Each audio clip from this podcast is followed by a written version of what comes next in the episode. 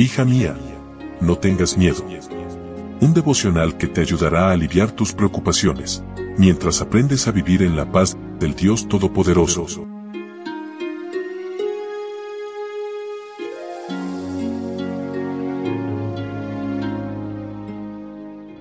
Hoy es 9 de diciembre, día sábado, día feliz, día de comunión estrecha con nuestro Dios. Hola, hola, ¿cómo estás? Buen día, buen día. Mi nombre es Analia, qué gusto saludarte en esta mañana especial y darte la bienvenida a nuestro devocional para damas hoy con el título Principios laborales. Leo en Colosenses capítulo 3, versículo 22. Siervos, obedeced en todo a vuestros amos terrenales, no sirviendo al ojo como los que quieren agradar a los hombres, sino con corazón sincero, temiendo a Dios. Pablo escribió a los colosenses para establecer los principios que deben gobernar las relaciones familiares, laborales y eclesiásticas. La sociedad, la iglesia y la familia serían grandemente beneficiadas si conviviéramos bajo esas normas. Los capítulos primero y segundo de Colosenses me han sido presentados como una expresión de lo que deben ser nuestras iglesias en todas partes del mundo. Algunos creen que Pablo escribió ese pasaje para referirse solo a Onésimo, el esclavo que se había convertido al cristianismo y había tenido un conflicto severo con su jefe Filemón, dueño de esclavos y miembro de la iglesia colosense. También es aplicable a la relación jefe-empleado en el contexto moderno. La obediencia a tus superiores solo termina cuando compromete tu fidelidad a Dios. Es voluntaria y está delimitada por tu temor a Dios. Si eres la jefa o empleadora, facilita la obediencia voluntaria.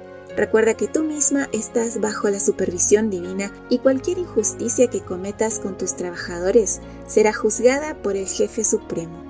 La expresión no sirviendo al ojo significa no basar nuestro servicio en las apariencias. Hay quienes son fieles, honradas y eficientes solo cuando están siendo vigiladas o cuando tienen intereses personales. Pablo denunció esa hipocresía. La trabajadora cristiana tiene una razón más sublime y eterna para ser un modelo en su ambiente laboral, su temor a Dios. Cuando trabajas, no lo haces para un patrón visible y temporal, sino para agradar a Dios, tu verdadero jefe, a quien tendrás que rendir cuentas. Dios recompensará a quien haga su trabajo en forma responsable y eficaz.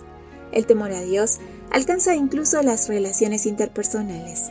La razón por la cual el enemigo se ha encargado de que no haya temor de Dios en los corazones es para llenarlos de envidias, rencores, resentimientos y venganzas. La armonía se está esfumando de la sociedad, la familia y la iglesia. Nadie puede practicar la verdadera benevolencia sin sacrificio. Solo mediante una vida sencilla, abnegada y de estricta economía podemos llevar a cabo la obra que nos ha sido señalada como representantes de Cristo. El orgullo y la ambición mundana deben ser desalojados de nuestro corazón.